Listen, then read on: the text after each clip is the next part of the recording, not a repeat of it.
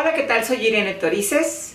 Soy presidenta de Geisha AC y esto es Ideas que Ayudan. El día de hoy en 10 preguntas al especialista hablaremos de metodología anticonceptiva moderna y para eso nos acompaña Jorge Alejandro Peña Amador, quien es médico cirujano y epidemiólogo. ¿Cómo estás, Jorge? Muchas gracias por la invitación, estoy muy bien. Sí, gracias. Gracias por acompañarnos de nueva cuenta. Y bueno, pues vamos a empezar con las preguntas. Y la, la, primera pregunta sería, ¿qué es la metodología anticonceptiva? Y si es lo mismo hablar de metodología anticonceptiva que de metodología antifecundativa. Básicamente es lo mismo, en términos médicos o generales. Se prefiere el término anticoncepción debido a que hablar de fecundación es únicamente la acción del eh, espermatozoide fecundando el óvulo en sí. Entonces, hablar de metodología antifecundativa solo se especificaría en esa, en esa acción. Y hablar de anticoncepción es todo lo demás, es un término más completo, porque se sabe que no es la única manera de este, tener un método anticonceptivo a través de impedir la fecundación, se pueden hacer otros, otros este, cambios. Ok, entonces para que quede perfectamente claro para mí, si hablaré, habláramos de metodología antifecundativa, hablaríamos únicamente del momento en el que el espermatozoide penetra y fecunda al óvulo. Y cuando hablamos de metodología anticonceptiva, hablamos de que se puede incidir en diversos momentos posteriores a la fecundación para prevenir un embarazo. O anteriores. O anteriores también a la fecundación. Exacto, ah, entonces es un término más completo. Muy importante. Ok. La segunda pregunta sería, ¿cómo se clasifican los métodos anticonceptivos actualmente? Ok. Si me permites mostrarte aquí un diagrama para que sea más ilustrativo para nuestros, este, ¿cómo le puedes llamar? Visitantes. Nuestros visitantes.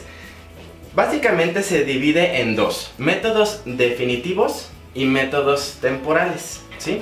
Los métodos permanentes o definitivos este, son únicamente dos. La salpingoclasia, que es la oclusión de las, las trompas de falopio a través de una ligadura o bien este, cauterizarlas, es decir, este, quemarlas. Y o colocando también una, un tubo de silicón, ¿no? Este sí, sin embargo ese no es tan común en este país. Ok. Sí, pero lo que es muy común es hacer un nudo con una, con una sutura, digamos, y ahí ya 100%.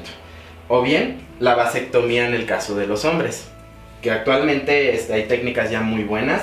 Hay vasectomía sin bisturí que se puede hacer en un consultorio. Y lo único que se hace, al igual que es muy similar a, la oclusión tubárica o la salpingectomía, eh, se, hace un nudo o bien se corta los conductos deferentes para, para impedir que el espermatozoide eh, viaje. Salga junto con Así es no este existe, existe, la creencia no de que a lo mejor se corta algún testículo no, no, no es nada de eso el paciente va a seguir eyaculando pero no va a contener espermatozoides y los métodos temporales son todos los demás ¿Por qué se le llama temporal? Porque en el momento en el que la paciente decida dejar de usarlos, ella puede este, ser fértil nuevamente, digamos, ¿no? Esos a su vez los podemos dividir, hormonales, de barrera y naturales. ¿Cuáles son los hormonales? Por ejemplo, las pastillas. Estas pueden ser de dos tipos, las que tienen estrógeno y progesterona y las que tienen únicamente progesterona. Eh, también están los inyectables, que son hormonales. El implante subdérmico, ahorita les muestro uno. Eh, el DIU, que este puede ser hormonal y no hormonal. El hormonal dura 5 años y el no hormonal dura 10 porque es de cobre. Y también este, el parche. El parche también es un método hormonal. Los de barrera son el condón femenino y el condón masculino. ¿sí? Y los naturales, solo que sepan que existen, son el del ritmo y el del, y el del moco, pero no son recomendados. Y no, por su poca efectividad. Y no se consideran ya dentro de la metodología anticonceptiva moderna. Regresando a los métodos definitivos, hay una creencia generalizada entre los hombres de que el hecho de que les practiquen la vasectomía va a afectar su eh, función eréctil. ¿Esto es cierto? No, es completamente falso. no tiene absolutamente nada que ver, no, no, este, no intervenimos en ese componente, ¿sí? únicamente nosotros nos vamos al conducto deferente y, se elimina solo para que el espermatozoide no lo atraviese. ¿sí? Que la función de los conductos deferentes es conducir a los espermatozoides vivos junto con algunas sustancias que se producen en lo que digo yo, el, el sombrerito del testículo que es el epidídimo para permitir su supervivencia. Así es. El semen se produce en la próstata y en las este, vesículas seminales. Entonces, esas están muy lejos del testículo, ¿sí? Entonces, definitivamente no nos metemos ahí y el paciente puede estar tranquilo, va a seguir eyaculando, pero su eyaculación no va a tener espermatozoides, entonces no puede lograr una fecundación. En el caso de las mujeres también hay otra falsa creencia cuando les hacen la salpingoclasia o la oclusión tubaria, que es que en el momento o a partir del momento en el que se las realizan ya no van a tener deseo sexual. ¿Esto es cierto o es falso? También es falso. Eh, recordemos, en la, única parte que intervenimos es en las trompas de falopio y esas pues no tienen ninguna función este, como eh, en la libido o en el deseo sexual. Entonces, no, definitivamente no, no debe haber ningún cambio, ni siquiera hormonal porque tampoco nos metemos con el ovario, que es el que produce las hormonas en la mujer. Y otra creencia eh, o falsa creencia que puede existir es el hecho de que va a dejar de menstruar definitivamente. No, con la oclusión tubárica no es así, porque no estamos realizando una histerectomía, es decir, no estamos retirando el útero, ¿no? Lo único que hacemos es una ligadura o bien un corte, pero no, no, no intervenimos en ningún mecanismo hormonal para evitar que el óvulo únicamente pase hacia el, las trompas de falopio, se ha fecundado y después se implante en el útero. Así es. Ok. La siguiente pregunta sería qué métodos anticonceptivos existen, que ya nos mencionaste algunos, pero sí me gustaría que los, presentaras de manera real para que los pudieran ver quienes visitan Ideas que ayudan. Claro, ya sabemos cómo se clasifican. Aquí traigo unos ejemplos. Mm, para mí es muy importante que sepan que este sí es bueno que ustedes tengan una idea de cuál es el que prefieren, pero eso se va a determinar en una consulta, ¿sí? Entonces ustedes van a acudir a, consulta con su médico, es bueno que conozcan los métodos, pero en base a sus características individuales se les va a sugerir el que más les conviene. Y ustedes tienen la última palabra, ¿verdad? Entonces. Es, es, decir, que ningún médico o médica nos puede imponer el método anticonceptivo que crea que es el que más nos conviene. Somos nosotros como mujeres quienes decidimos cuál es el que más conviene a nuestras necesidades. Así es, una vez que ya cuenten con la información, ¿no? Perfecto. Ok, bueno. Este, me gustaría comenzar con el que está más de moda en este momento, que es el implante subdérmico, ¿sí? El implante subdérmico es esto, literal. Y este tiene una duración de aproximadamente 3 años. ¿sí? Es decir, es el momento en el que se, se coloca, que se coloca en la parte interna del, del, brazo de cualquiera, puede ser el, de preferencia el que menos utiliza la mujer, pero no tiene ninguna este, preferencia. Va en el brazo y dura tres años. Es un mecanismo hormonal, ¿sí? Este le ayuda también a las pacientes a arreglar menos, ¿sí? No se les este, quita la regla en algunas, sí, pero eh, les ayuda a tener un menor sangrado, para que me entiendan, ¿sí? ¿Cómo queda? Se aplica algo de anestesia en el brazo, se introduce el aparato, así como, como ven, se, se le aprieta este switch y lo único que queda dentro del brazo es este, este, este, este pequeño tubito, ¿sí? Este va a estar soltando hormonas eh, constantemente o bueno, a través de los tres años y la paciente ni se da cuenta que lo tiene.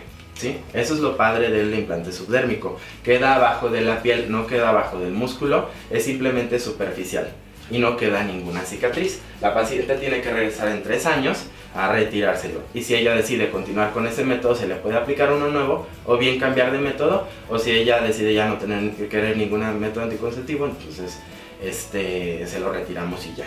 Entonces, el dispositivo que nos enseñaste, este de color blanco, ahí dentro viene el implante, como si fuera una suerte de inyección, nos lo colocan en el brazo, lo introducen sin tener que hacer ninguna incisión o corte quirúrgico y queda ya colocado perfectamente el implante debajo de la piel. Así es.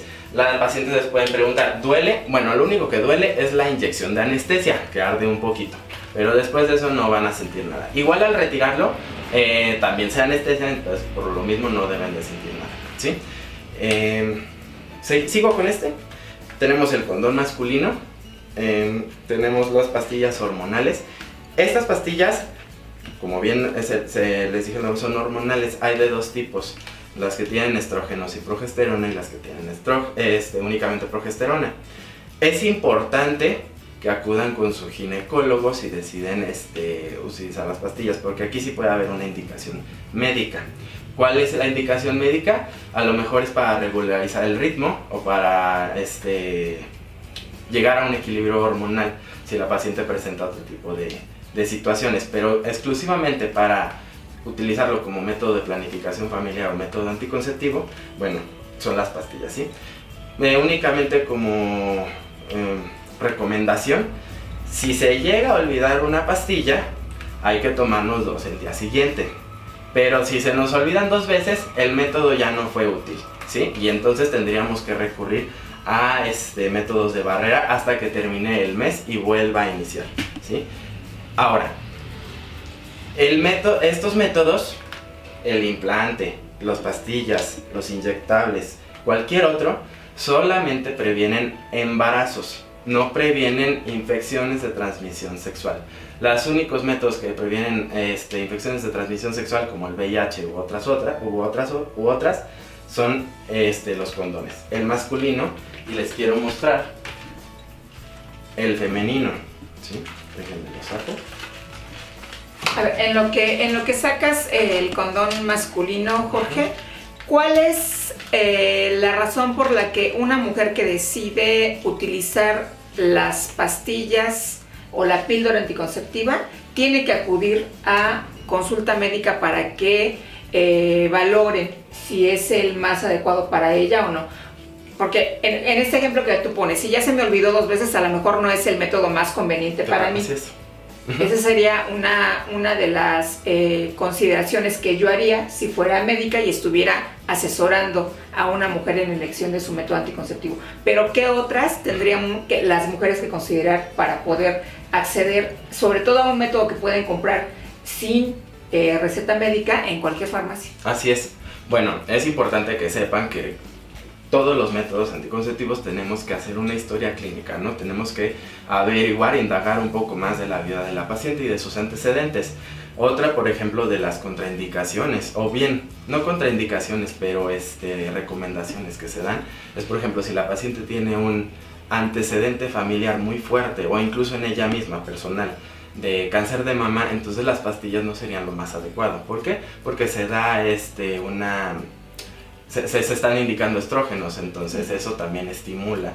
Porque hay tumores que son hormonodependientes o dependientes de las hormonas. Así es. Entonces, como les digo, esto se individualiza. La paciente llega a consulta, nos platica un poco de su historia de vida, se le hacen ciertas preguntas acerca de, de sus antecedentes serofamiliares, personales, y entonces se le da la recomendación, el que más te conviene es este, el que menos te conviene es este. Si la paciente dice, yo viajo mucho, este, se me olvidan mucho las cosas, pues sí, definitivamente a lo mejor las pastillas no serían el más ideal, pero a lo mejor el DIU que puede tener 5 años o 10 años eh, sería el más conveniente para ella. También siempre se le pregunta, ¿tienes planeado a corto plazo tener este, familia o o más o, menos, más, o menos cuánto tiempo. Así es, entonces ahí también ya se le da opción de, por ejemplo, un método a corto plazo, que puede ser un inyectable, que es una inyección al anual, o bien este, dice, no, yo no quiero tener familia por unos 10 años, todavía no lo sé. Entonces a lo mejor un DIU de cobre, que no es hormonal, este, le puede convenir a la paciente.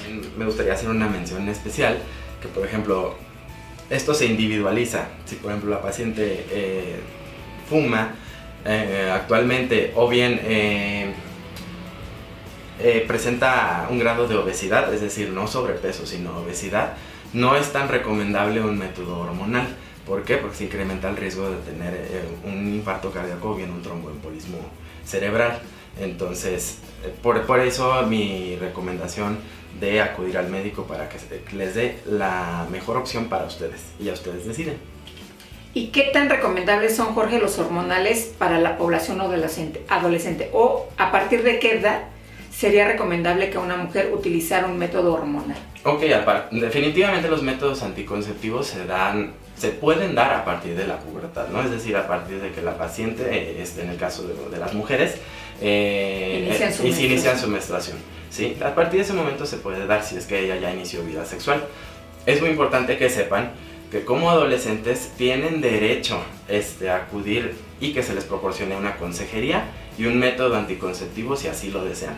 ¿sí? Pueden ustedes venir acompañados de un familiar, de un adulto, pero aún siendo adolescentes la decisión es suya. Aún siendo menores de edad, siendo menores no les pueden negar esta consejería, este servicio y pueden recomendarles en los centros de salud o en su servicio médico un método anticonceptivo. Así es, así viene marcado en la norma, en la ley y ustedes tienen el derecho a exigirlo.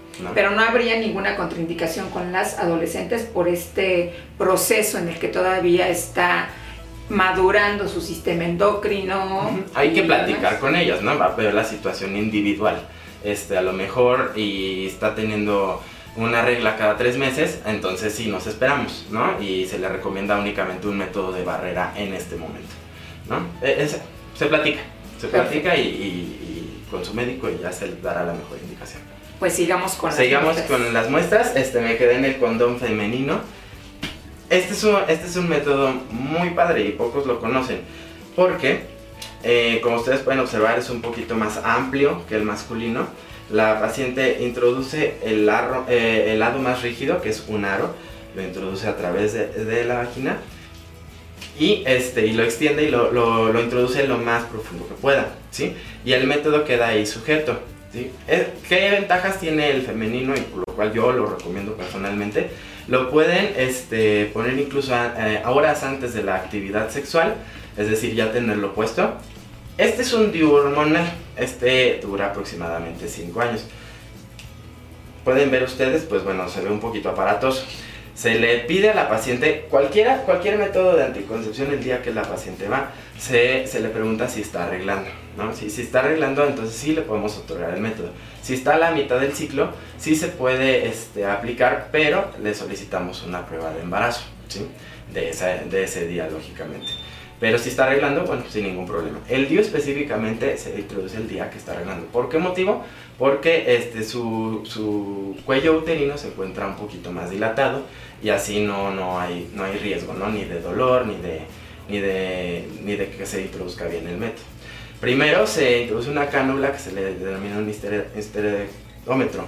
Ese mide, eh, ajá, es como un, un, tubito, ese mide nuestra cavidad uterina y sabemos hasta dónde, aquí ustedes pueden ver los números, este, hasta dónde lo debemos de introducir para que no exista el riesgo de perforación. A ver, este punto es muy importante porque eh, cuando nosotros le hablamos a las mujeres de que hay diferentes tamaños de DIU, de repente no nos creen. Entonces, sí me gustaría que aclararas si esta medición que se hace con el histerectómetro, histerectómetro tiene que ver con medir la profundidad de la cavidad para colocarlo en su lugar o tiene que ver con medir el tamaño de la cavidad para elegir el adecuado para cada mujer.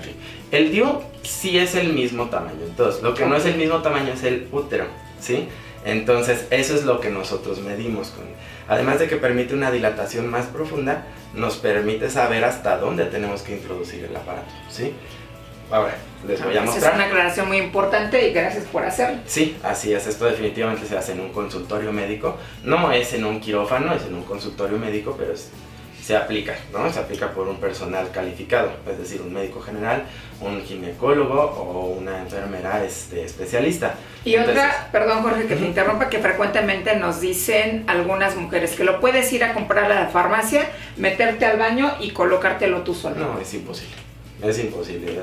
y, y yo creo que no hay manera que una persona se lo pueda aplicar solo. sí, como si fuera un tampón. Casi casi piensan que nada más se lo mete uno el tubito y ya. Este método específicamente no. Se tiene que colocar en un consultorio por personal especializado, eso es algo muy importante. Es decir, que sepa colocar los DIUs haciendo todo este procedimiento que ya nos mencionaste, Jorge. Así es. Entonces, una vez que nosotros ya sabemos la medición del útero de la paciente, se coloca hasta esa marca, por eso este aro se puede mover y simplemente se introduce, se da un, como un clic y así queda. Les voy a mostrar. Esta es una cavidad uterina prácticamente a escala tamaño real. Y este es el DIU, ¿sí? ustedes pueden ver, está bien colocado en, en el fondo uterino y ahí se implanta. El caso del hormonal dura 5 años y en el caso de la T de cobre, y se le llama T porque pues parece una T, ese dura hasta 10 y no es hormonal.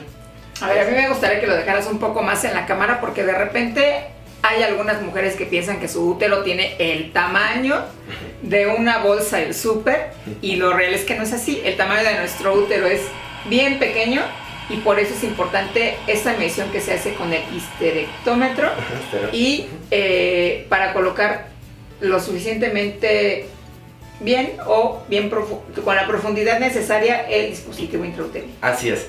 Eh, este es un tamaño, lógicamente si las pacientes embarazadas tienen un útero más grande, ¿por qué? Porque tienen una capacidad de extensión. Más bien las que ya parieron. Ah, no, en las que ya parieron el cervix es lo que cambia la forma, ah, pero el útero solamente cambia en las pacientes embarazadas porque es músculo, es músculo y se agranda, ¿sí? Eh, la contraindicación del, de, poner un DIU, siempre hacemos una examinación, ¿no? Este, observamos cómo son los este, órganos pélvicos eh, y órganos sexuales de la paciente previo.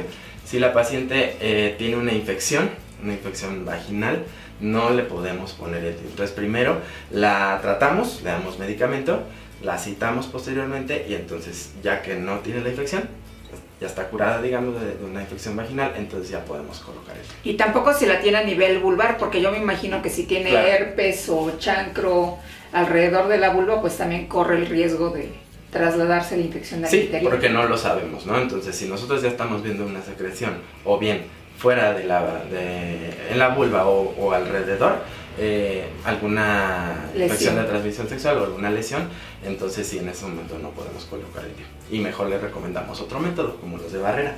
Correcto. Hace, eh, hay una pregunta que nos hacen también frecuentemente con los hormonales que tiene que ver con los parches. Que aunque es un método relativamente cómodo de usar porque tienes que cambiarlo cada semana o cada este, X número de, de semanas, no a todas las mujeres les cae tan bien. Entonces, ¿cómo funciona el parche? El parche, el Ok, bueno, miren, eh, eso que tú me mencionas puede pasar con cualquier otro método en el que, en el que se usa alguna hormona. Es decir, hay pacientes que les caen, hay pacientes que no les caen, hay pacientes que, que les ayuda, por ejemplo, en el acné, en, en, situaciones de acné, hay otras que dicen, me, me, me, me salió acné hay pacientes que dicen, este, me hizo engordar, ¿no?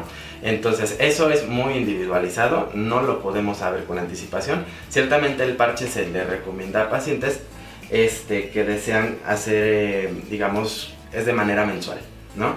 Se coloca un parche semanalmente, se recomienda en el dorso de la espalda, en el dorso del muslo, donde la paciente mejor lo prefiera, ¿no?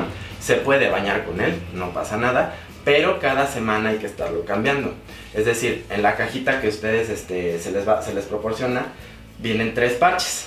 Tres parches, uno por cada semana y una semana de descanso. En esa semana de descanso es donde ocurre la menstruación. Y entonces, eh, ocurriendo la menstruación, ya hay que volver a colocar el, primer parche. Entonces, esa es la metodología de los parches, pero los cambios se pueden eh, hacer en cualquier otro, como cualquier otro método hormonal. Y aquí sería importante entonces que si tienen algún malestar acudieran de manera inmediata con el médico que les sugirió este método antifecundativo o anticonceptivo, perdón, para poder elegir uno que se acomode mejor a las necesidades de salud de la mujer que está optando por un método anticonceptivo. Quiero aquí este, intervenir un poco y hablar un poco de la pastilla de emergencia, ¿sí? La pastilla de emergencia no se le considera un método anticonceptivo como tal, no porque su función no sea esa, sino porque su función es ser de emergencia, es decir, no podemos estar tomando una, una pastilla de emergencia cada vez que lo necesitamos. la recomendación es, si la necesitas, tomas la, pastilla de emergencia y posteriormente acudes al médico para que te otorguen un método de, de anticoncepción o de planificación familiar ya adecuado a tus necesidades, ¿no? Pero no se recomienda porque pues es este no se recomienda como de uso diario. ¿Con qué frecuencia se puede utilizar la píldora de anticoncepción de emergencia? Mm, no, es, no, no habla de una frecuencia, simplemente es, no, no está indicado para eso, ¿no? Por el componente hormonal o de motilidad que tiene. Su función es completamente diferente. Es decir, si la paciente tiene una emergencia, una, dos, tres veces las que las tenga, se le va a otorgar. Pero si es una vez cada semana o una vez cada dos semanas, es eh, correcto utilizarla, por decirte de alguna manera, correcto utilizar la píldora de anticoncepción de emergencia o esto puede generar también cambios a nivel hormonal por la frecuencia del uso. Lógicamente va a generar cambios, va a generar sangrado, entonces hay un riesgo también de anemia o de pérdida de sangre este, si, se, si se usa tan, tan común. Pero bueno, es importante. Si la paciente lo necesita, se le va a otorgar, simplemente se le va a dar la recomendación de que, bueno, has tenido tantas, este, has utilizado la pastilla tantas veces, este, en un mes, en una semana, de uso están estos, ¿no? Están estos métodos que sí son de planificación familiar. ¿no? Pero bueno, si la paciente lo necesita, se le puede otorgar. Jorge, ¿y qué tan importante es la participación de la pareja cuando se va a elegir un método anticonceptivo? Ok, bueno, eh, también regresándome un punto al punto anterior, el DIU también se puede utilizar como método de emergencia. Entonces, si la paciente este, tuvo una emergencia, puede acudir al médico y se le puede otorgar ya sea la píldora de emergencia o bien el DIU. Se le coloca el DIU. También eso es un dato curioso que no muchos la saben. Y, y el DIU, bueno, ya se queda ahí, ¿no? Si la paciente lo elige. Pero también que sepan que el DIU puede ser utilizado como método ¿Cualquiera de, los dos? ¿El de cobre o el hormonal? Sí. Ok, ahora sí, ¿cuál era tu pregunta? ¿Qué tan importante es la participación de la pareja cuando se elige un método anticonceptivo? Bueno, el, los métodos anticonceptivos es importante si así lo decide la pareja, ¿no? Es decir, fin de cuentas es una pareja, se trata de comunicación, pero es una decisión individual. Ya sea el hombre que acude a realizarse una vasectomía o la mujer a cualquiera de los otros métodos, es su decisión y esa es la única que se le pide el consentimiento. Eh, sin embargo, bueno, se le pide que, se le, se le hace la recomendación de que lo platique con su pareja, pero si la pareja no está de acuerdo y ella aún así quiere el método, se le puede otorgar. ¿Y dónde pueden, eh, a dónde pueden acudir eh, nuestros visitantes para obtener los métodos anticonceptivos? Cualquiera de los que nos acabas de presentar o algunos otros que quizá tengan a disposición en las instituciones de salud. Ok, todos los métodos que les acabo de presentar se encuentran en todos los centros de salud eh, de la Ciudad de México o bien este, de manera privada. En la Ciudad de México no se les va a cobrar nada, lo único que se les pide es su identificación oficial y que sea de acuerdo a su localidad más cercana, es decir, acudan a su centro que, que, más cerca se encuentra de donde ustedes viven, ¿no? Porque se hace un seguimiento, es decir, se les otorga el método, pero también se les hace consulta médica. Muchos de estos métodos hay que darles un seguimiento, entonces este, se, les, se, se les cita para que acuda posteriormente. ¿Y cuál era la otra pregunta? Mm. ¿En dónde lo pueden, en qué instituciones de salud pueden conseguir estos métodos? Sí, los centros de salud de la Secretaría de Salud, me imagino que el IMSS y el ISTE también los otorgan, pero mm, no estoy muy seguro porque, bueno, yo no laboro ahí. O bien, este, con su médico particular, y ya sería a través de receta. Okay. Y eh, no hablamos todavía de la eficacia de cada uno de los métodos, que es algo que también frecuentemente nos preguntan. Eh, yo sé que la eficacia depende del uso que se dé a cada uno de los métodos, pero es como eh, un poco difícil diferenciar la eficacia de, por ejemplo, el implante subdérmico o el TIU en comparación con las píldoras anticonceptivas o con cualquier otro que sea de uso externo, por decirlo de alguna forma. Entonces, en estos casos, eh, ¿cómo se mide la eficacia de cada método anticonceptivo? Bueno, me regreso aquí a mis ilustraciones. Los únicos métodos que tienen prácticamente el 100% de efectividad son los permanentes. Estos se les va a indicar únicamente a los pacientes que ya tienen una paridad satisfecha, es decir, ya no desean tener más hijos y están 100% seguros de eso. ¿no? Ellas otorgan un consentimiento y no se les va a obligar, simplemente es su decisión y esos son los únicos dos métodos que son 100% efectivos. Los demás utilizados adecuadamente, es decir, los de barrera como el condón masculino, el condón femenino, el DIU, este, el implante, tienen una efectividad del 99.2 al 99.9, es decir, prácticamente es el 100% si son utilizados correctamente. Aquí es depende, por ejemplo, los que son de barrera, de si está bien colocado, es decir, si los pacientes saben colocárselo de manera adecuada y retirarlo también, se va a lograr ese 99%. Pero si no tienen ese conocimiento, esa habilidad, ese eh, adiestramiento, entonces la efectividad es menor. Y con las píldoras, con las, inyecciones sería lo mismo. Si a mí se me olvida tomarme la pastilla, pues entonces ya no va a tener la misma eficacia que si lo tomara como relojito. Como, como, está indicado, ¿no? Entonces, sí, lógicamente, si se me olvida la pastilla, si me, me olvidó dos días, la efectividad baja. Pero si como regla eh, o como se le indica, se toma diariamente o cada que está indicado, entonces este, la efectividad la verdad es que es súper segura, no arriba del 99%. No debe de haber ninguna, ningún problema con eso. Bueno, Jorge, pues no sé si quieras agregar algo más. A mí me parece que la información fue muy clara y que en caso de que no haya sido así, pues dinos en dónde te puedes buscar quien visita sí. que ayuda. Bueno, este, a mí también me gusta mucho el tema y, creo que es importante que toda la población lo conozca, menores y mayores de edad que desean este, algún método anticonceptivo. Nuevamente les recuerdo, los métodos anticonceptivos únicamente son para eso, no lograr una concepción de un embarazo, pero no previenen de enfermedades, de infecciones de transmisión sexual como el VIH o el virus de papiloma humano. Los únicos que previenen ese tipo de, de, infecciones son los métodos de barrera usados adecuadamente, el condón femenino y el condón masculino. La lactancia también es un método este, anticonceptivo natural. Sin embargo, no es este 100% eh, viable. ¿Por qué? Porque se necesita de, mucho, de que se, que se logre bien. Entonces, mm, aunque la mujer se encuentre en puerperio, es decir, en la etapa eh, posterior a un parto, y se encuentre lactando y dando leche al, a, su, a su hijo o hija, entonces este, también se le recomienda que se use un método de barrera, si no un hormonal, porque ella está llevando un proceso, pero eh, se, le, recomienda que utilice un método de barrera mientras sucede la cuarentena, como es comúnmente conocida. Bueno, yo tengo al menos tres amigas que se embarazaron lactando, así es que eso es prueba de que no necesariamente es un método 100% efectivo. Eh, ¿En dónde te encuentran? Bueno, ahí me encuentran eh, en el Centro de Salud México, España. soy el epidemiólogo y en el correo electrónico eh, jpena.sersalud.df.gov.mx. Ahí pueden mandarme cualquier solicitud, cualquier duda que tengan. Pues muchísimas gracias Jorge de nueva cuenta por tu visita. Y yo soy Irene Torices, esto es Ideas que Ayudan, nuestras redes sociales son en Facebook, gayshat.oficial y en Twitter, arroba sexo sin lata. Nuestros números telefónicos 11 14 05 40 y 65 95 15 31. Hasta la próxima.